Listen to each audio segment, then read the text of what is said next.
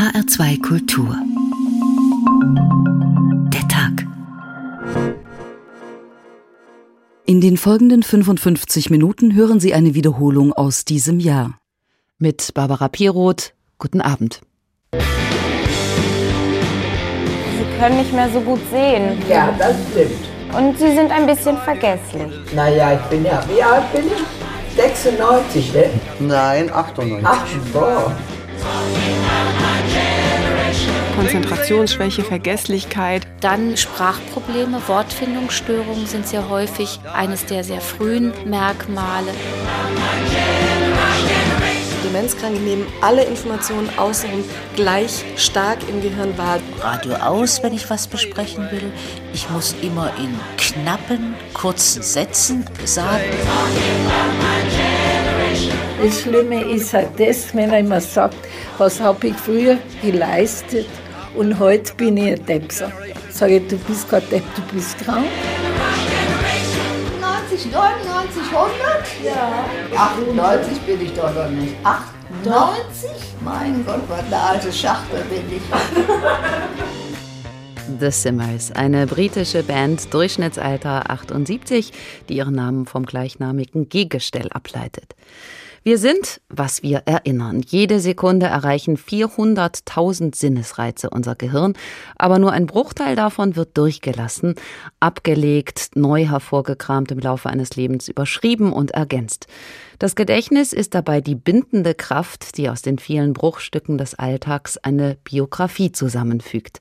Die Erinnerungen geben uns, unseren Gefühlen, unserem Leben Tiefe und Bedeutung. Was, wenn wir auf einmal nicht mehr zuverlässig darauf zurückgreifen können? Der spanische Regisseur Buñuel schreibt, erst wenn das Gedächtnis schwindet, erkennt man, dass es alles ist, was unser Leben ausmacht. Es ist unser Zusammenhalt, unser Verstand, sogar unsere Handlung. Ohne sind wir nichts. Entsprechend hilflos, frustriert, ohnmächtig, depressiv oder wütend reagieren Menschen denn auch, wenn sie bemerken, dass sie ihre Geisteskräfte verlieren. Sie verlieren ja gleichermaßen auch sich selbst. Hier ist HR2 Kultur, der Tag, mehr als ein Datenspeicher. Mein Gehirn, mein Gedächtnis und ich. Dieses Ich zerfällt also, wenn Menschen unter Demenz leiden. In Deutschland sind das 1,7 Millionen Menschen. Eine Bürde für die Betroffenen wie auch für die pflegenden Angehörigen, was aber nicht automatisch schlechte Laune bedeutet.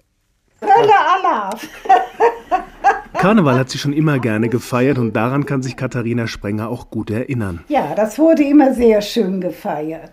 Ja. Karneval, ein bisschen feiern und singen, fröhlich sein, das passt zu Omi Katie, der gebürtigen Rheinländerin, sagt Tochter Tatjana Goronzi. Sie ist ein Kölner Jecke und immer gut gelaunt, so kennen wir sie, aber sie kann auch manchmal anders. Seitdem die Krankheit, die Demenz, sie langsam verändert. Also sie kann auch böse werden und das ist etwas, was ich von meiner Mutter gar nicht kenne. Und das ist ein Zug, der ist neu, ist entstanden in der Demenz. Und Sie kann unglaublich schlagfertig sein. Das war meine Mutter im Leben nie. Die hätte ihnen nie einen Spruch gedrückt. Das kann die heute. Da sitzen wir manchmal da und wow. Seit zwei Jahren verändert sich das Denken, Fühlen und Erinnern der 90-Jährigen. Die Veränderungen kommen in Schüben und das Vergessen gehört dazu. Jetzt am Donnerstag war ich zu Hause und habe ihr was gekocht und war dabei, als sie es gegessen hat. Das hat ihr auch alles lecker geschmeckt, wunderbar. Und ich bringe den Teller hier hoch und gehe zehn Minuten später wieder zu ihr runter. Da hat sie einen Topf auf dem Herd stehen mit Butter, auf Herdplatte auf 9. Sie vergisst, ob sie gegessen hat oder nicht. Sie vergisst, dass ein Topf auf dem Herd steht. Gleichzeitig kommen Erinnerungen an die Kindheit hoch, von denen sie noch nie so viel erzählt hat. Erinnerungen an die eigene Mutter, die Oma von Tatjana Goronzi. Ich habe über meine Oma noch nie so viel erfahren wie in dieser Demenzphase. Weil meine Großmutter ist ja im Krieg gestorben wir kennen sie alle nicht. Wir kennen ein paar Bilder, aber mehr auch nicht. Meine Mutter hat nie so viel darüber erzählt. Wir hatten so einen Schub und dann war das so für sie so präsent, als wäre ihre Mutter greifbar. Ne? Also als, als müsste ich nur aus der Tür gehen und sagen, guck mal, da ist die Oma. Dieses Gefühl hat man bei ihr bekommen. Ne? Ach, meine Mutter hat dies und das und die hat den Kuchen hat so gut. Ich muss sie mal nach dem Rezept fragen. Und so, wo ich dann, da sitzt man da und denkt, okay, die Vergangenheit wird groß, der Aktionsradius im Hier und Jetzt wird immer kleiner. Tatjana Goronzi weiß, dass ihre Mutter jetzt ständig Unterstützung braucht und dass jemand ständig auf sie aufpassen muss. Manchmal erinnert sie das an die Zeit, als ihre eigenen Kinder klein waren. Für uns ist es so, als wäre sie unser drittes Kind. Weil es ist ja in vielen Bereichen so, als würde man ein Kind betreuen. So ähnlich ist es ja. Nur wir wissen ja, dass es nicht besser wird. Es ist ja nicht so, dass es ein Mensch ist, der jetzt erwachsen wird und irgendwann selbstständig ist, sondern wir wissen, dass es in eine andere Richtung geht. Letztes Jahr hat Stefan Büchler eine Familie aus Karpen begleitet und uns geschildert, was Demenz im Alltag bedeutet. Dementia heißt übersetzt ohne Geist. Eine Krankheit, die als erster Alois Alzheimer klassifizierte, 1901 in Frankfurt. Er untersuchte das Gehirn einer erkrankten Verstorbenen und stellte fest, dass Nervenzellen über weite Areale hinweg abgestorben waren. Außerdem fand Alzheimer über die gesamte Hirnrinde verteilte merkwürdige Ablagerungen. Heute beschäftigt beschäftigen sich weltweit rund 25.000 Neurowissenschaftler mit der Krankheit des Vergessens, wie Alzheimer sie nannte, darunter auch Professor Johannes Pantel. Er leitet den Arbeitsbereich Altersmedizin an der Goethe-Uni in Frankfurt. Guten Abend. Guten Abend. Herr Professor Pantel, mehr als 100 Jahre ist es also her, dass Alzheimer zwei Grundpfeiler des Leidens entdeckte, massenhaften Zelltod und Eiweißablagerungen. Lag er damit im Wesentlichen richtig? Er lag im Wesentlichen richtig und wir wissen heute sehr viel mehr über diese Eiweißablagerungen. Wir kennen ihre molekulare Struktur, wir kennen das Protein. Wir wissen auch, wie diese Ablagen zustande kommen. Was wir noch nicht wissen, ist, wie wir sie wieder beseitigen können oder wie wir sie genau verhindern können. Was ist denn das Problem bei diesen Ablagerungen und Verklebungen? Was bewirken die? Diese beiden Moleküle oder Proteine, die dort abgelagert äh, werden, das ist zum einen das sogenannte äh, Beta-Amyloid und das Tau-Protein, greifen unmittelbar in den Nervenzellstoffwechsel ein und führen dann auf vielfältige Weise zum Zelltod. Große Hoffnungen liegen da ja nach wie vor, eigentlich seit 30 Jahren, auf Medikamenten.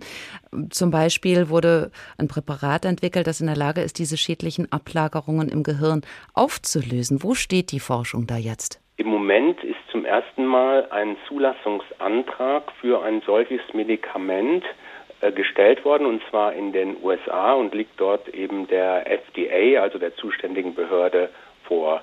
Ähm, dieses Medikament hat zum ersten Mal gezeigt, dass es möglich ist, die amyloiden Plaques, also das Beta-Amyloid-Protein aus dem Gehirn wieder herauszuwaschen und damit eben tatsächlich äh, in diesen Krankheitsprozess einzugreifen. Das heißt, zu diesen Plaques würde es dann nicht mehr kommen, beziehungsweise die würden ausgeschwemmt. Die würden ausgeschwemmt oder ihre Ablagerung, die Geschwindigkeit ihrer Ablagerung würde äh, gebremst. Also es ist keine Heilung, aber dieser gesamte Prozess könnte erheblich verlangsamt werden. Und Sie trauen dem Medikament auch einiges zu? Das Medikament wäre tatsächlich äh, ein ähm, sehr wichtiger Schritt in der Therapie. Es ist aber meiner Meinung nach nicht der Durchbruch, weil es, wie gesagt, nicht die Heilung bringt und weil die pathologischen, also die krankhaften Prozesse, die dann letztlich zu dem Nerventod führen, doch wesentlich komplexer sind. Die Entfernung der Eiweißmoleküle alleine wird wahrscheinlich noch nicht die Heilung bringen, aber es könnte ein wichtiger Mosaikstein dazu sein. Lässt sich denn schon sagen, was die Heilung bringen könnte? Daran wird äh, weiterhin intensiv geforscht. Also wie gesagt, äh, wir haben zum einen diese Proteine, die verhindert oder entfernt werden müssen. Wir müssen aber auch auf anderen Ebenen des Hirnstoffwechsels ansetzen und da laufen auch entsprechende Studien. Wahrscheinlich wird die Heilung der Krankheit erst später in einer Kombination dieser unterschiedlichen Ansätze bestehen können. Jetzt gab es in der Vergangenheit ja pharmakologisch auch so eine Reihe von Misserfolgen. Die Forschung scheint jetzt auch immer mehr auf Früherkennung zu setzen. Das heißt, rechtzeitig bemerkt, lässt sich viel tun. Worum geht es da? Äh, wenn wir die Krankheit identifizieren können, bevor es schon zu einer sehr starken Ausprägung der Symptome kommt, dann könnten wir, vorausgesetzt, wir hätten ein Medikament oder eine andere Maßnahme, was die Ablagerung der Proteine und die anderen Krankheitsprozesse verhindert, dann könnten wir präventiv das Gehirn vor diesen schädlichen Folgen schützen. Es ist ja auch die Frage, warum bei manchen die Krankheit ausbricht, bei anderen nicht. Da gibt es zum Beispiel eine Studie aus Kentucky aus dem Jahr 2003. Ein Wissenschaftler untersuchte die Gehirne von fast 700 verstorbenen Ordensschwestern. Das Ergebnis, viele hatten diese Plaque, waren aber nicht dement. Wie kann das sein? Ja, das ist nur scheinbar ein Paradox.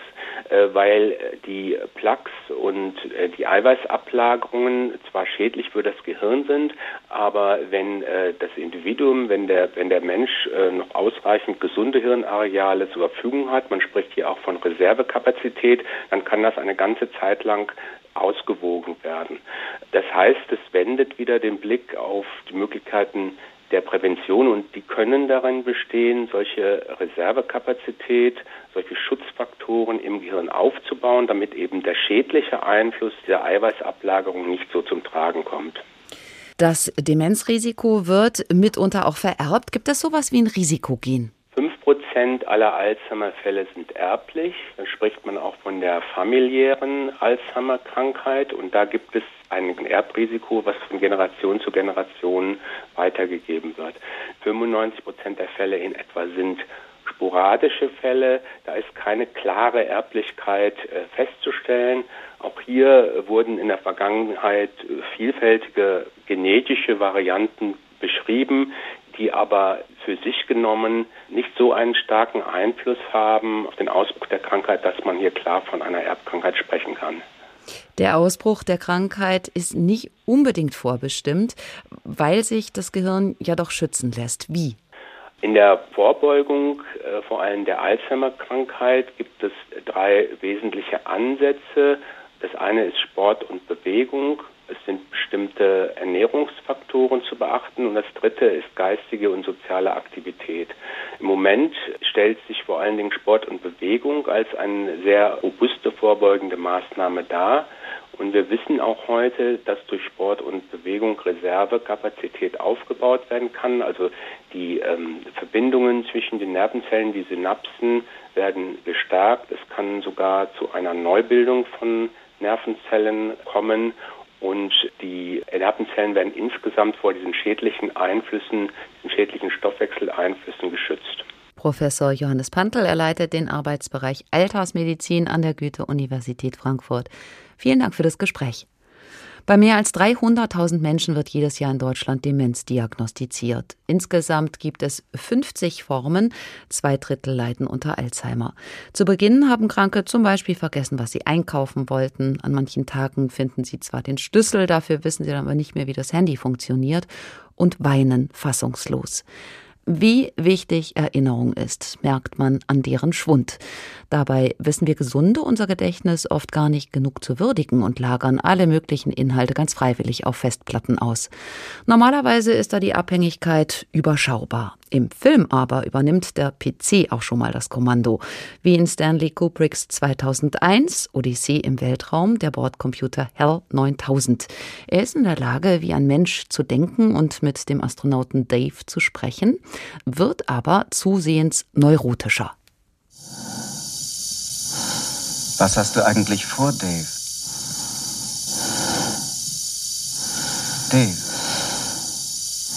Ich glaube, ich kann eine Antwort auf diese Frage verlangen. Ich weiß, dass bei mir nicht alles in Ordnung gewesen ist. Aber ich kann dir versichern, zuverlässig versichern, dass bald alles wieder vollkommen in Ordnung sein wird. Ich fühle mich jetzt schon viel besser. Du kannst es mir glauben. Dave. Ich merke, dass du sehr aufgeregt bist. Ich gebe dir einen guten Rat. Du solltest dich eine Weile hinlegen. Eine Beruhigungstablette nehmen und dir die Sache nochmal überlegen. Ich weiß, ich habe in letzter Zeit ein paar grobe Fehler gemacht. Aber ich kann dir die feste Zusicherung geben, dass ich bald wieder ganz normal funktionieren werde. Wie es mit dem verwirrten Hell 9000 weitergeht, dazu später mehr. Sie hören H2 Kultur, der Tag mehr als ein Datenspeicher, mein Gehirn, mein Gedächtnis und ich. Dieser Dreiklang geht Menschen mit Demenz Stück für Stück verloren. Anfangs beschreiben sie ein Gefühl wie Watte im Kopf. Später sind sie nicht mehr in der Lage, selbstständig zu leben und werden pflegebedürftig. Im Gespräch mit Professor Pantel haben wir es gehört, es gibt Faktoren, die uns schützen. Wissbegierig bleiben gehört dazu, das Gehirn fordern, indem man zum Beispiel ein Musikinstrument lernt. Wie überhaupt das Musikgedächtnis bei vielen Demenzkranken weiter vorhanden ist.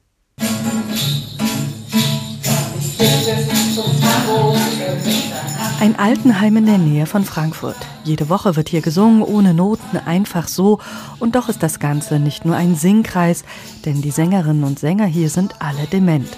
Deshalb geht die Musiktherapeutin Silke Kammer auch besonders auf ihre Bedürfnisse ein. So ein Singkreis, die haben ja ein Repertoire, die haben die Noten und arbeiten qualitativer. Also die möchten ein schönes Ergebnis erzielen. Und darum geht es in der Musiktherapie nicht. Es geht einfach nur um dieses gemeinsame Erleben, um das da abgeholt werden, wo ich gerade stehe. Wir nennen das Validation.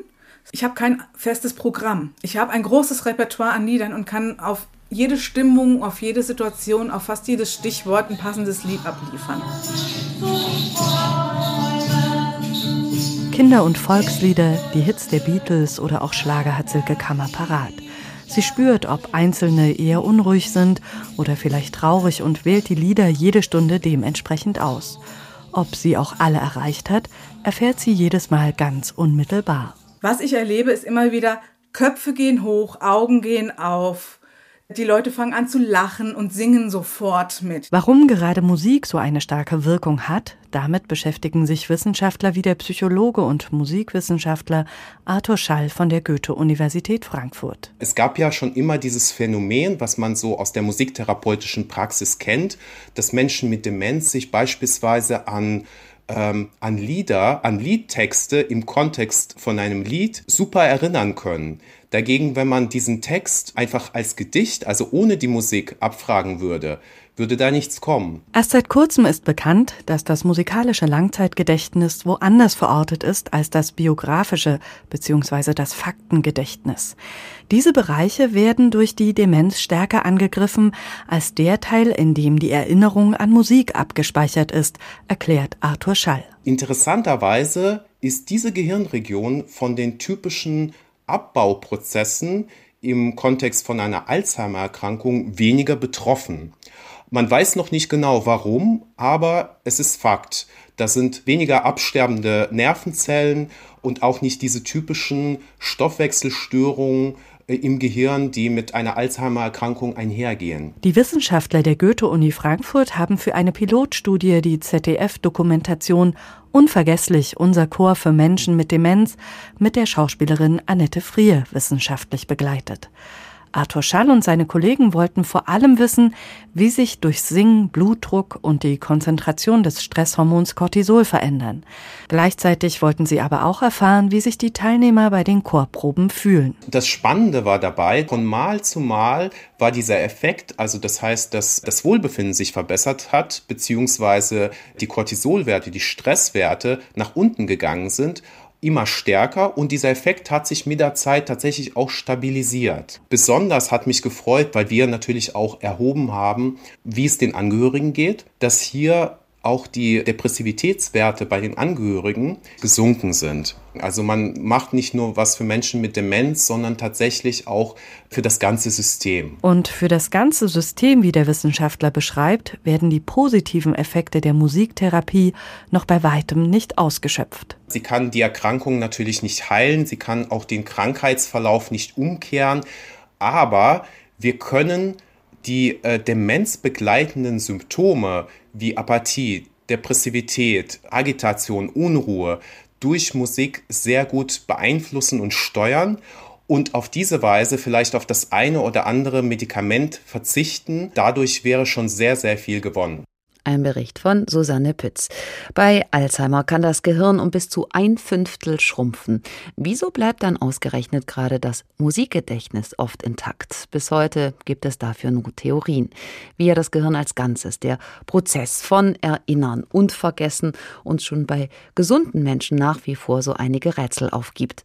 Professor Dr. Martin Korte ist Neurobiologe an der TU Braunschweig und Autor von Wir sind Gedächtnis. Guten Abend. Ja, guten Abend. Herr Professor Korte, unser Gehirn wird regelrecht bombardiert von gewaltigen Mengen an Informationen. Dafür bleiben ihm mitunter allerdings nur Bruchteile von Sekunden, um zu entscheiden, kann weg oder wandert zunächst mal ins Kurzzeitgedächtnis und dann vielleicht weiter. Wie sortiert das Gehirn, was wichtig ist und was nicht? Wir haben zunächst mal einen, einen Zwischenspeicher, der auch für bis zu fünf Minuten reichen kann, wo das Gehirn also auch im Nachgang nochmal Zeit hat zu entscheiden, ob etwas, was wir gerade erlebt haben oder etwas, an das wir gerade gedacht haben, es wert ist, dass wir es abspeichern.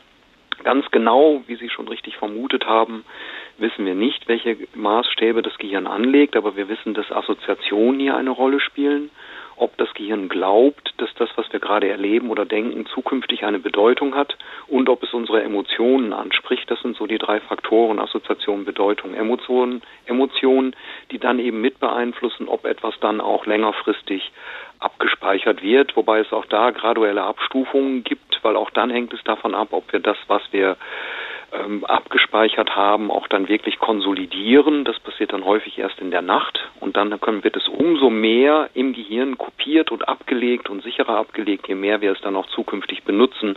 Also hier gibt es also auch keine passive Komponente des Gedächtnisses, sondern eine aktive. Je mehr wir Dinge wieder hervorkramen und verwenden und einbauen, umso eher können wir es dann auch zukünftig erinnern. Wenn Sie sagen ablegen, wir machen heute Abend ja die Assoziation auf zum Computer, indem wir vom Datenspeicher sprechen sprechen. Der Computer hat aber nur einen Ort zum Ablegen, das Gehirn ganz viele. Warum ist das so? Weil wir, wenn wir mal eine Kaffeetasse denken, der Kontext einer Kaffeetasse immer im assoziativen Kontext mit anderen Erlebnissen abgelegt wird. Wir speichern niemals Einzeldetails wie zum Beispiel ein Computer, sondern immer eine ganze Szenerie. Und dadurch ist eben eine Kaffeetasse durch ihre Form, durch ihre Farbe äh, abgelegt, äh, dann auch durch die Erlebnisse, an welche hat man sich mal verbrannt. Die kann verschiedene Formen haben, man hat sie in verschiedenen Situationen erlebt, so dass eben selbst der Begriff einer Kaffeetasse an hunderten verschiedenen Stellen im Gehirn abgelegt ist, was gleichzeitig aber auch die Sicherheit erhöht, dass man die Form und Funktion einer Kaffeetasse eben im Normalfall nicht vergessen würde, obwohl man sich vielleicht an die Kaffeetasse vom vorvorletzten Urlaub ähm, auf Just ähm, eben sich daran nicht mehr erinnern kann. Das heißt, es gibt ein ziemlich wirres Durcheinander von Verschaltungen von vernetzten Zellen, die dann bei einem Reiz gemeinsam feuern.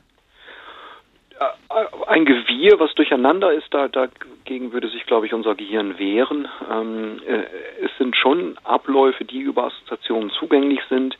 Je häufiger wir zum Beispiel bestimmte Erinnerungen benutzen, je größer sind die Datenautobahnen, die dorthin führen, je wahrscheinlicher ist es zum Beispiel, dass wir eine bestimmte Assoziation zu einem Erlebnis haben, zum Beispiel zu einem bestimmten Geruch im Sommer, einen bestimmten Sommerurlaub erinnern und andere Ereignisse, die wir unter anderen Kontexten zum Beispiel bei anderen Geschmäcken oder in Gesprächen mit Freunden erinnern können, in dem Fall eben nicht sofort als erstes erinnern können, weswegen es manchmal, wenn man zum Beispiel nicht auf den Namen eines alten Bekannten kommt, es hilft, nochmal etwas zurückzutreten, an was anderes zu denken und dann wieder neu nachzudenken, damit das Gehirn eine neue Chance hat, auch mal die Nebenwege der Assoziation zu befahren. Unser Gedächtnis ist ja dynamisch, also es muss immer wieder Erinnerung hervorgeholt, ausgekramt werden, sie muss dabei dann gestärkt werden. Wie genau funktioniert das dann, wenn wir Erinnerungen überarbeiten? Also was uns unliebsam ist oder jetzt gerade nicht so gut zu unserem Weltbild oder Eigenbild passt, das löschen wir aus und editieren unser Leben gewissermaßen. Jein, also es ist tatsächlich so, dass unsere ähm, Erwartungshaltungen die häufig, wenn es Vorurteile sind, Übergeneralisierungen des Gehirns sind, beeinflussen, wie wir die Welt wahrnehmen. Das Editieren, was Sie gerade beschreiben, damit darunter verstehen wir eher, dass immer wenn wir etwas abrufen, wird es im Gehirn auch neu wieder abgespeichert, sodass eben neue Erfahrungen, die wir machen, sich tatsächlich eben mit in alte Erlebnisse eingraben können ähm, und diese dann unbewusst verändern. Das ist aber kein bewusstes Editieren, um die Vorurteile zu verstärken. Es ist eher ein Mechanismus, der dazu beiträgt, um zum Beispiel Vorurteile zu bekämpfen. Weil wenn wir bestimmten Kulturen gegenüber Vorurteile haben und auch mal diese Kulturen bereisen, merkt man natürlich, wenn man unter diesen Menschen, unter diesen Bedingungen lebt, welche falschen Annahmen man alle gemacht hat. Und die werden dann eben auch neu im Gedächtnis mit abgespeichert. Was wir aber wissen ist, dass wenn immer wir etwas erinnern, wird das, was wir erinnern, für einen kurzen Moment auch in gewisser Hinsicht labil und kann ähnlich wie eine Wikipedia-Seite, die ständig abgedatet wird, auch wieder sich verändern was eben manchmal auch dazu führt, dass äh, Kinder, Jugend, Erinnerungen, Erinnerungen von vor vielen Jahren verändert werden. Es hat zum Beispiel so einen ganz schönen Nebeneffekt, dass ein Urlaub in der Erinnerung eigentlich immer schöner wird weil wir dazu neigen, negative Erge Erlebnisse eher zu vergessen als positive. Ähm, also Ratschlag ist, Geld in den Urlaub zu investieren und nicht so sehr in ein Auto, weil ein Auto wird immer nur älter und schlechter, während der Urlaub wird. Je mehr Jahre er her ist, umso schöner. Mhm. Dann sind Erinnerungen der Stoff, der die Persönlichkeit formt, prägt, das ganze Leben über zusammenhält, weil es eben für diesen einen Menschen ja nur seine eigene, ganz persönliche Erinnerung geben kann. Ganz genau. Deswegen sind wir auch äh, tatsächlich Unikate. Selbst die Gehirne von eineigen Zwillingen sehen nicht komplett gleich aus, weil sich eben unsere Erlebnisse auch in die Strukturen unseres Gehirns eingraben. Die Verschaltungswege verändern sich und, und tatsächlich, äh, in meinem Buch heißt es ja, wir sind Gedächtnis. Die Erinnerungen bestimmen, wer wir sind. Das eben ein Großteil von dem, was uns als Individuum ausmacht, hängt eben auch an dem, was wir über unser Leben erinnern und auch was andere Menschen um uns herum über unser Leben erinnern. Das ist auch wenn man so will, eine Art kollektives Gedächtnis spielt hier eine Rolle und das ist eben eins der Dinge, die an der Alzheimer-Krankheit so schlimm ist, dass wir eben genau diesen Teil unseres Gedächtnisses und damit unserer Individualität eben auch verlieren und damit eben auch unserer Kulturfähigkeit. Es gibt Forscher, die sagen, im Grunde ist unser Gedächtnis nicht für die Vergangenheit gemacht, sondern für die Zukunft. Finden Sie auch? Ja, das ist genau das erklärt auch, warum es manchmal nicht so präzise im Erinnern ist, weil beim, mit dem Gedächtnis wollen wir die Zukunft planen aufgrund der Erfahrungen, die wir gemacht haben. Und da kommt es häufig zum Beispiel nicht darauf an, wo genau wir etwas erfahren haben, sondern eher, dass wir dieses Wissen haben. Hat aber in Zeiten wie heute manchmal den Nachteil, dass wir uns gar nicht mehr erinnern können, ob wir das aus einer Quelle haben, der man tatsächlich trauen kann oder ob das eigentlich eher eine zweifelhafte Quelle ist. Also hier gilt es dann sehr aufmerksam zu sein weil dadurch, dass das Gedächtnis gebaut wurde, evolutiv wichtig ist, um eben mit dem, was wir gelernt und erfahren haben, die Zukunft zu planen, gibt es eben immer Randbedingungen des Gedächtnisses, wo es dann nicht mehr die Präzision hat, die wir uns wünschen würden. Und da kommen eben genau digitale Speicherkapazitäten ins Spiel, die das eben deutlich präziser können. Professor Dr. Martin Korte, Neurobiologe von der TU Braunschweig, hat das Buch geschrieben. Wir sind Gedächtnis. Besten Dank. Einen kurzen Abstecher in den Weltraum haben wir vorhin schon unternommen. In Stanley Kubricks 2001 Odyssee im Weltraum drehen sich Raumstationen zu Walzerklängen. Eine Space-Sinfonie, bei der aber nicht nur Bilder und Musik die Sinne umtosen, sondern nebenbei auch noch der Bordcomputer ein Eigenleben besitzt. Nachdem er herausgefunden hat, dass die Besatzung ihn ausschalten will, tötet er die Astronauten. Nur Dave Bowman überlebt, der seinerseits die Funktionen von Hell Stück für Stück deaktiviert. Den Computer verlassen zusehends die Kräfte. Ich habe Angst. Ich habe Angst, Dave. Dave. Mein Gedächtnis. Mein Gedächtnis schwindet. Ich spüre es. Ich spüre es. Mein Gedächtnis schwindet. Mein Gedächtnis lässt nach. Daran besteht kein Zweifel. Ich spüre es. Ich spüre es. Ich spüre es. Ich habe Angst. Guten Tag, meine Herren. Ich bin ein HAL 9000 Computer. Ich wurde konstruiert und programmiert HAL-Fabrik in Urbana, Illinois am 12. Januar 1992. Ein Ausschnitt aus Stanley Kubricks 2001 Odyssee im Weltraum. Jede Erinnerung zieht eine lange Spur hinter sich, sprich mit der Erinnerung verknüpft sind Gefühle, Menschen, Räume und Sinneseindrücke. Durch diese Eindrücke kann verschüttet Geglaubtes wieder angestoßen werden, haben wir eben auch bei Professor Korte gehört. Und an dieser Stelle setzt die sogenannte Mnemotechnik an, eine jahrhundertealte Kulturtechnik fürs Einprägen. Die Griechen kannten sie, die Römer bauten sie aus, weswegen bedeutende Redner seinerzeit keine Notizzettel brauchten. Sie hatten den Vortrag als Reise im Kopf mit Wegmarken pro Argument. Genauer erklärt das der berühmteste Redner Roms, Cicero in De Oratore, über die Rednerkunst. Dabei bezieht er sich auf den Erfinder der Technik, den griechischen Dichter Simonides von Chios. Bald darauf, so erzählt man, wurde dem Simonides gemeldet, er möchte herauskommen. Zwei junge Männer ständen vor der Tür, die ihn dringend zu sprechen wünschten. Er erhob sich von seinem Sitz, ging hinaus, sah aber niemanden. In der Zwischenzeit stürzte das Zimmer zusammen, wo Skopas speiste, und er mit den Seinigen wurde durch den Einsturz unter den Trümmern begraben und kam um. Als nun die Angehörigen diese zu bestatten wünschten und die Zerschmetterten nicht unterscheiden konnten, soll Simonides dadurch, dass er sich erinnerte, welchen Platz jeder bei Tisch eingenommen hatte, allen gezeigt haben, wen jeder zu begraben habe. Durch diesen Vorfall aufmerksam gemacht, so erzählt man, machte er damals ausfindig, dass es besonders die Ordnung sei, die dem Gedächtnis Licht verschaffe. Es müssten daher die, die dieses Geistesvermögen üben wollten, gewisse Plätze auswählen, das, was man im Gedächtnis behalten wollte, sich unter einem Bild vorstellen und in diese Plätze einreihen. Die Bilder aber müssen lebhaft sein, eindringlich und hervorstechend, so dass sie der Seele leicht entgegentreten und sie schnell erregen können.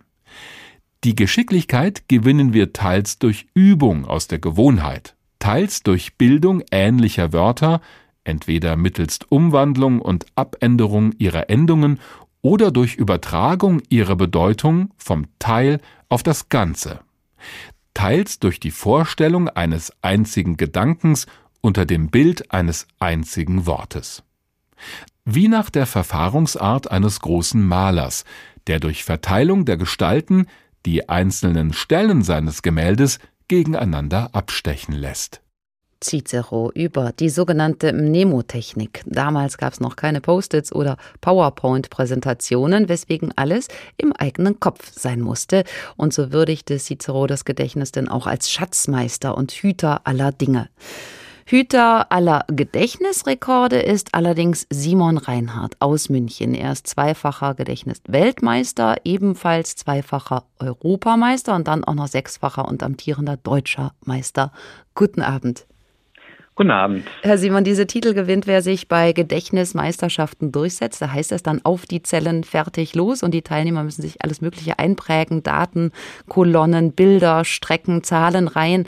Mal bekommt man fünf Minuten zum Einprägen, mal eine halbe Stunde. Worin sind Sie denn besonders gut? Also es gibt dann natürlich einige unterschiedliche Disziplinen und was mir immer sehr äh, gelegen hat, war das Einprägen von Namen und Gesichtern. Da bekommt man ähm, zufällig verteilte Namen und danach nur noch die Gesichter ohne den Namen, unter die man dann den Namen schreiben muss. Und ähm, Listen von Wörtern, also Wörter merken, was letztlich natürlich auch sehr nahe dem ist, was man im täglichen Leben machen muss, wenn man sich irgendwelche Texte merkt. Ähm, das hat mir beides immer sehr gefallen. Wie viele Wörter oder wie viele Gesichter sind das? Ähm, man bekommt immer, jedenfalls bei den langen Disziplinen, also in 15 Minuten kann man sich dann zum Beispiel maximal 220 ähm, Namen, also Vor- und Nachnamen merken ähm, und dann jeweils anhand von 110 Gesichtern ungefähr. Und bei den Wörtern hat man maximal in 15 Minuten ähm, ungefähr 370 und äh, der momentane Weltrekord liegt, denke ich mir, bei 318 Wörtern in 15 Minuten, also doch durchaus eine ganze Menge. Und was ist das längste, was Sie sich jemals einprägen mussten? Ähm, also wir haben auch äh, bei einigen Wettkämpfen dann Disziplinen, die über 60 Minuten gehen, was natürlich dann schon sehr lang ist. 60 Minuten Zahlen merken, ähm, 60 Minuten ähm, andere Dinge merken und ähm, mehr als eine Stunde am Stück habe ich mir aber auch noch nie Sachen gemerkt. Also punktuell macht immer Sinn und dann aber auch gut äh, verteilt und ordentlich. Hm. Dann sprechen wir mal darüber, wie Sie das tun. Sie prägen sich diese Zahlen, ja. Texte, Karten, Folgen eigentlich ganz ähnlich ein wie Cicero mit der Loki-Methode. Loki lateinisch für Orte, also verankern die Worte an einem Haltepunkt. Haben Sie mal ein Beispiel dafür? Richtig, also an der Methode selber hat sich eigentlich seit ähm, alter Zeit nicht viel geändert. Äh, ein Beispiel dafür wäre, ähm, das kann ja jeder Hörer hier auch selber nachvollziehen, dass man sich in seinem eigenen Zimmer einen äh, Startpunkt nimmt, beispielsweise den Tisch, an dem man sitzt, oder das Fenster, das äh, nach draußen blickt. Und ähm, dieser Ort sollte nicht zu klein sein, nicht zu groß. Und ähm, der wäre dann zum Beispiel Ort und Speicherort für irgendeine Art von Information. Und zwar angenommen, man will jetzt morgen in der Arbeit einen kurzen Vortrag halten über irgendwas, was mit dem Thema Biologie zu tun hat. Dann könnte man den ersten Absatz sich nochmal durchlesen und dann aber äh, zum Beispiel das Thema mit dem äh, Symbol eines Baumes ähm, darstellen. Dann würde man, oder einer Pflanze, und dann würde man an dem Ort, das Fenster, der Speicherort, würde man die Information, das Bild, also hier als Symbol die Pflanze oder den Baum, auf irgendeine Art äh, verbinden. Das bietet sich natürlich an, dass die Topfpflanze auf dem Fensterbrett steht. Vielleicht ist der Baum draußen nahe am Fenster. Und solche sinnvollen Verbindungen zwischen Speicherort und Informationen, davon lebt die ganze Methode eigentlich. Und wo sind Sie so gedanklich unterwegs? Ja. Ähm, ganz, ganz, ganz viele in meiner Heimatstadt München. Also das ist äh, denke ich mir mal, die, die äh, Mehrzahl meiner, meiner Orte. Aber Urlaubsorte funktionieren auch oft sehr gut, weil man damit ja auch angenehme Erinnerungen verbindet. Da sind Sie aber bei 60 Minuten Maximum ziemlich lange unterwegs oder legen lange Strecken zurück. Ja, auf jeden Fall. Also oft ist es natürlich so, äh, dass man da nicht nur auf einem Weg entlang geht, sondern oft äh, verbindet man die ein bisschen. Es ist dann so eine, ist dann so eine Patchwork-Geschichte. Also bei 60 Minuten Zahlen merken bin ich dann wahrscheinlich am Anfang in München unterwegs, springe dann irgendwo nach Italien in den Urlaub und dann auch ganz woanders hin. Aber solange man die Übergänge hinbekommt, ist es eben so wie ein ganz langer Weg. Was bringt es denn eigentlich, wenn man sich mit jeder Menge sinnfreier Daten vollstopft? Der Punkt ist, dass die Methode ja der Kern ist. Äh, in den, den Wettkämpfen haben wir alleine deswegen natürlich sinnfreie Daten, damit niemand durch äh, vorheriges Wissen irgendeinen ähm, Wettkampfvorsprung hat. Also deswegen sind beispielsweise auch die zufällig gewählten Jahreszahlen und Daten bei uns fiktiv, damit keiner mit seinem äh, Geschichtswissen äh, Wissen glänzen kann. Ähm, der Punkt ist aber, dass die Methode selber, wie man es ja auch schon im alten Griechenland gesehen hatte bei den Römern, einen sehr praktischen Nutzwert haben kann. Denn letztlich sind diese Orte einfach nur Speicherorte wie ein mentaler Notizblock, auf dem man sich jede beliebige Art von Information einprägen kann. Und dann wird es natürlich wieder spannend für den Menschen im Beruf, aber auch für den Schüler und für den Studenten ganz besonders. Weswegen Sie ja inzwischen auch selbstständig sind und coachen in Gedächtnistraining. Wer braucht das? Richtig.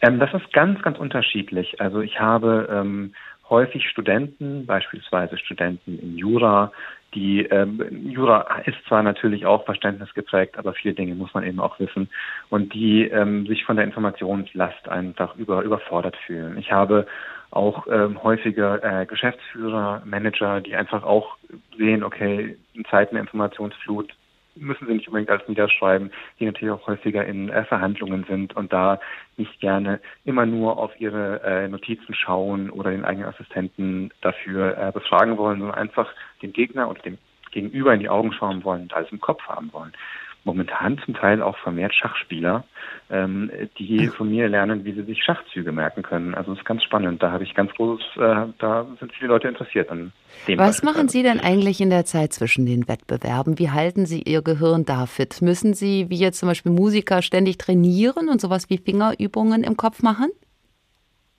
Ähm, dass das Gute ist, äh, jedenfalls bei mir, auch wenn ich mal einen Monat vollkommene Pause mache und meine Orte gar nicht übe und Zahlenmerken nicht übe, ich kann wieder auf demselben Level einsteigen. Das, das atrophiert dann nicht. Also da ähm, bin ich immer froh, weil ich habe mal gelesen, zum Beispiel jemand, der ein Blasinstrument übt, muss, denke ich, jeden Tag zumindest ein bisschen üben, damit diese feinen Muskeln in den Lippen nicht äh, wieder abbauen. Also so ist es nicht. Ähm, und ja, wenn man sich mal eine gute Menge an Orten zurechtgelegt hat, und wenn man weiß, wie das geht, ähm, dann geht diese Fähigkeit eigentlich nicht mehr zurück. Und das ist was ganz Tolles. Simon Reinhardt, Jurist aus München, mehrfacher Deutschland, Europa und Weltmeister im Gedächtnissport. Besten Dank für das Gespräch. Noch ein letztes Mal zurück zu Dave Bowman, dem letzten verbliebenen Astronauten auf der Reise zum Jupiter. Er führt einen einsamen Kampf gegen den Bordcomputer, von dem wir übrigens nicht mehr sehen als ein rotes Ampellicht. Bowman zerstört Stück für Stück das Computerwesen mit menschlichen Zügen, auch mit Ängsten. Am Ende greift dieses Wesen dann auf das zurück, was ihm nach seiner Inbetriebnahme beigebracht worden ist. Mein Instrukteur war Mr. Langley und er hat mir auch ein Lied beigebracht. Wenn Sie es gern hören möchten, werde ich es Ihnen vorsingen. Ja, ich möchte es gern hören, Herr. Sing es mir vor. Es heißt Hänschen klein. Hänschen klein ging allein in weite Welt hinein. Stock und Hut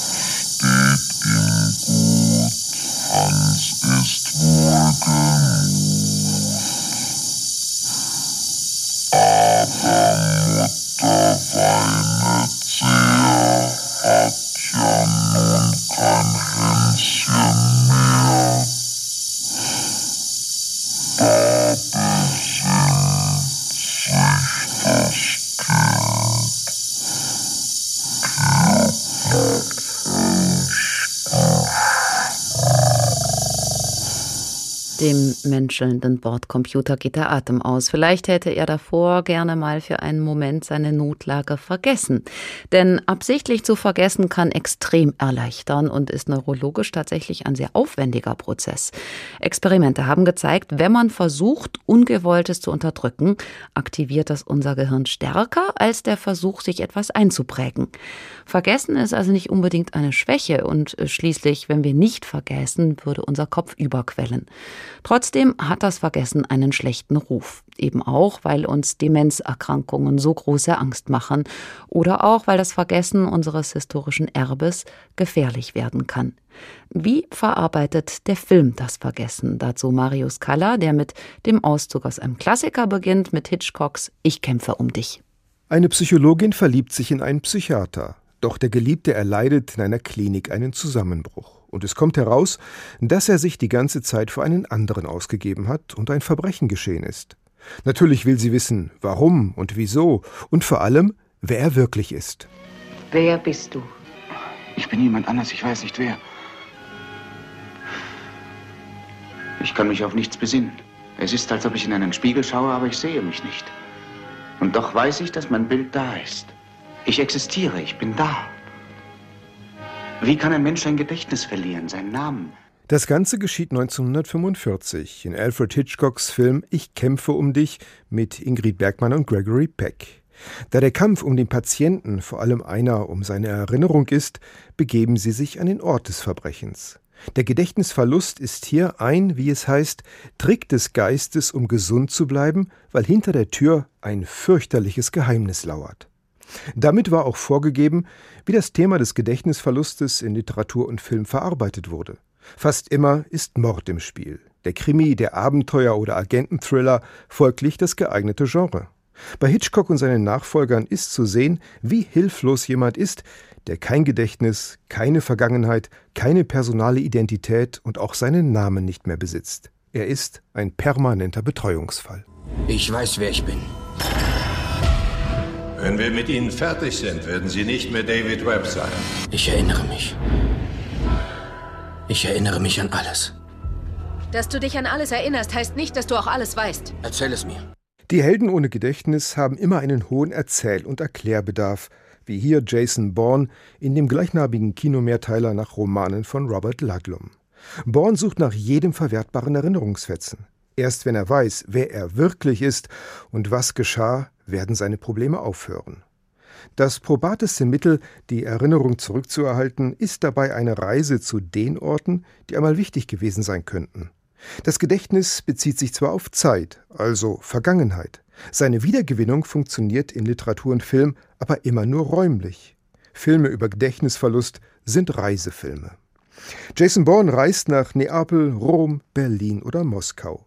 Beim Anblick dessen, was er einst kannte und nun wiedererkennt, setzt er wie bei einem Puzzle sein Leben zusammen. Und meistens ist er auch in Begleitung, denn er funktioniert seltsam mechanisch, wie ein Automat, dem eine Dimension fehlt.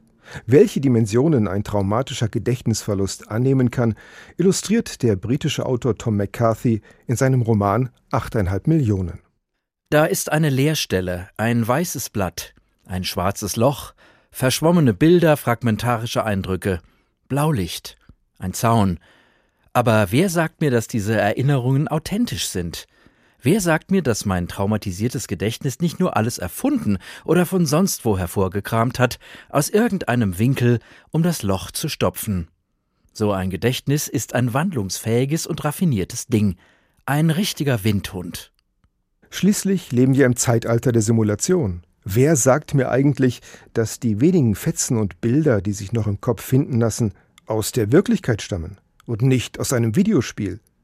Die neuen Bildmedien vervielfachen die Möglichkeiten der Täuschung. Selbst ein partieller Ausfall des Gedächtnisses kann zu Zuständen kompletten Ausgeliefertseins führen. Trotzdem dienen wir unsere Informationen diesem externen Gedächtnis ganz freiwillig an, denn was müssen wir uns schon groß noch selber merken? Die Handynummer von der besten Freundin im Telefon abgespeichert, die Eindrücke vom letzten Urlaub kann man in digitaler Ausfertigung durchwischen. Über die Auswirkungen der Digitalisierung wollen wir sprechen mit Christian Montag. Er ist Professor für molekulare Psychologie an der Universität Ulm und hat das Buch geschrieben Homo Digitalis. Guten Abend. Ja, guten Abend. Herr Montag, wenn wir also mit dem Smartphone alles dokumentieren, erleben wir den tatsächlichen Moment vielleicht gar nicht mehr so intensiv? Ja, tatsächlich ist da was dran. Ich glaube, wir kennen das alle. Wir gehen auf eine schöne Abendveranstaltung, ein Konzert, haben viel Geld ausgegeben und viele um uns herum fokussieren sich dann mehr auf das Smartphone als um, um das echte Erleben, weil wir irgendwie jeden Augenblick aufzeichnen wollen. Und ich bin davon überzeugt, dass diese Fokussierung auf das Smartphone dieser Situation das tatsächliche Erleben des Konzerts natürlich erschwert und äh, sogar eben dieses alte römische Sprichwort, was wir alle kennen, Carpe diem, hüte den Tag, natürlich hier verhindert. Das heißt, wir leben nicht mehr in dem Moment. Nun haben wir im Laufe der Sendung gehört, Erinnerungen, die emotional verkoppelt sind, merken wir uns deutlich länger, zum Beispiel den ersten Kuss, wahrscheinlich ein Leben lang. Wenn wir nun aber möglicherweise flacher erleben, speichern wir dann auch schlechter ab? Zumindest eine Arbeitshypothese. Und äh, ich bin auch davon überzeugt, dass das in vielen, vielen Bereichen unserer zunehmend mehr durch digital durchzogenen Gesellschaft durchaus seine Berechtigung finden kann, dieser Gedanke. Und bleiben wir gerade bei dem Beispiel äh, mit dem Konzertsaal. Wenn ich so fokussiert auf mein Smartphone bin, dann äh, fließt die ganze Energie des Gehirns in die Stabilisierung des Geräts rein, sodass äh, ich beabsichtige, aus einem schlechten Video ein vielleicht befriedigendes zu machen, möglicherweise, was ich mir nie wieder anschaue. Aber für das emotionale Leben ist dann eben sehr, sehr wenig übrig. Und Sie haben schon gesagt, äh, es gibt einige Studien, die darauf hinweisen, dass das so ein bisschen ähm, der Treibstoff ist, der dafür sorgt, also Emotionen, dass Informationen ähm, besonders aus dem Kurzzeit- und das Langzeitgedächtnis transferiert werden. Man kennt das ja vom Lernen. Wer sich komplett auf den Stoff einlässt, sich nicht ablenkt, bei dem setzen sich die Inhalte auch besser. Tatsächlich aber verkürzen die ständigen Reize durch zum Beispiel aufploppende Nachrichten oder schnelles Googeln unsere Aufmerksamkeitsspanne. Dadurch haben Informationen weniger Zeit zu sacken. Verändert die Digitalisierung damit womöglich nicht nur das Abspeichern, das womöglich schlechter wird, sondern auch die Art, wie wir uns erinnern? Ja, das ist eine spannende Frage. Was wir beobachten, so in aktuellen Arbeiten, ist, dass wir gerade so im Schulkontext, aber das können wir sicherlich auch auf andere Bereiche übertragen, zwischen unterschiedlichen Lernformen unterscheiden. Also wir sprechen im Englischen vom Superficial und vom Deep Learning, also vom oberflächlichen Lernen und vertieften Lernen. Und gerade wenn wir Sachverhalte wirklich verstehen wollen, tief verarbeiten möchten, bedarf das natürlich erstmal einer hochkonzentrierten Phase. Ich bündele meine Aufmerksamkeit auf einen Gegenstand, den ich jetzt verarbeiten möchte, sei es zum Beispiel ein komplexer Text. Und jetzt im digitalen Zeitalter leben wir dauernd in, im Ablenkungsmodus. Die ganzen Apps zerren an uns und sagen immer, hallo, hier bin ich, schau doch mal kurz vorbei. Und das ist natürlich wirklich kontraproduktiv für vertieftes Lernen. Ergo überrascht es sicherlich auch nicht, dass ähm, eine solche wissenschaftliche Arbeit gezeigt hat, dass diejenigen, die eben Smartphones benutzen, exzessiv darauf unterwegs sind, eher zu oberflächlichen Lernstrategien neigen und diejenigen, die ihren Smartphone-Konsum gut im Griff haben, eben noch berichten und noch zeigen, dass sie eher dazu in der Lage sind, noch komplexe Sachverhalte auch wegzuarbeiten. Wirkt sich die Digitalisierung langfristig dann möglicherweise auch auf unsere Hirnstruktur aus oder ist das einfach noch zu früh zu sagen? Ja, also ich glaube, das können wir schon festhalten, dass es sehr wahrscheinlich ist, dass sich digitale Umwelten und ich muss genauer sagen, die Interaktion mit digitalen Umwelten natürlich auch Spuren im Gehirn hinterlässt. Wir selber haben Arbeiten bereits vorgelegt, auch mit einem längsschnittlichen Design, die zeigen, dass beispielsweise ähm, ein überbordenes Computerspielen eben durchaus Spuren im Hirn hinterlassen kann. Allerdings ist es noch zu früh zu sagen, welcher Natur die vielfältigen Interaktionen mit digitalen Welten beziehungsweise die Spuren, die hinterlassen werden, wie diese Spuren genau aussehen. Denn das hängt einmal natürlich davon ab, mit welchem Inhalt ich mich online, in welcher Frequenz, Intensität auseinandersetze und auch in welchem Kontext das geschieht.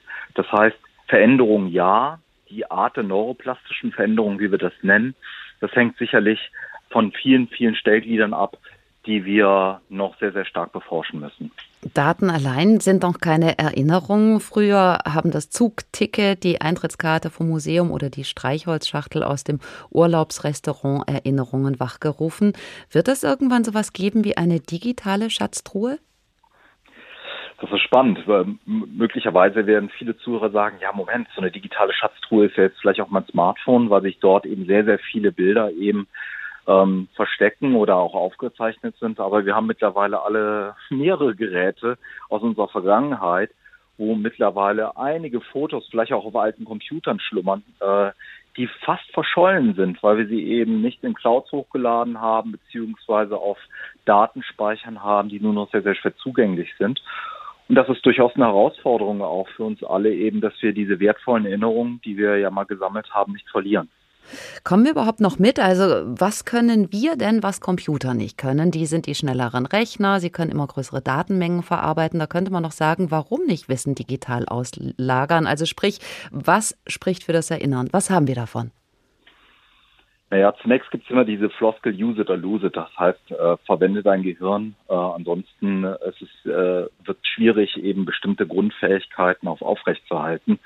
Das heißt, äh, diese Analogie äh, unser Gehirn ist wie ein Computer, die mag ich eigentlich nicht so gerne, weil es so suggeriert, das ist eine ein, einfache Hardware, aber wir haben ja gerade schon gehört, unser Gehirn ist neuroplastisch, das heißt, es, es verändert sich auch, je nachdem, welchen Umwelten wir unterwegs sind, auch etwas lernen. Und von daher ist sehr, sehr wichtig, dass unser Gehirn sich jeden Tag natürlich auch wieder anstrengt und mit, mit bestimmten Dingen und Ereignissen in unserem Leben in Interaktion tritt. Das heißt, ansonsten werden wir natürlich auch viele wichtige Fähigkeiten, die wir jetzt scheinbar mit Leichtigkeit nachgehen, eben irgendwann große Probleme haben. Also insofern ist sehr, sehr wichtig, dass wir unser Gehirn nach wie vor fordern. Ähm, aber es ist auch richtig zu sagen, dass manche Tätigkeiten von Computern eben besser umgesetzt werden können und andere dagegen eben, gerade wenn es zum Beispiel auch um Kreativität geht, ähm, sehen wir, dass unser menschliches Gehirn hier noch im Vorteil ist. Professor Christian Montag, Autor des Buchs Homo Digitalis, Smartphones, soziale Netzwerke und das Gehirn. Vielen Dank.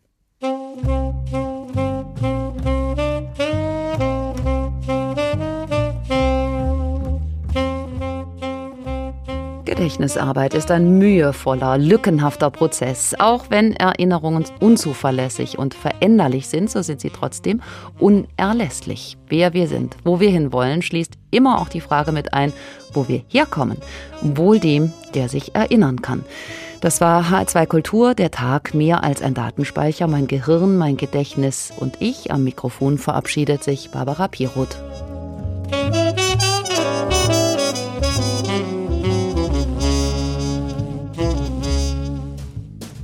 Sie hörten eine Wiederholung aus diesem Jahr.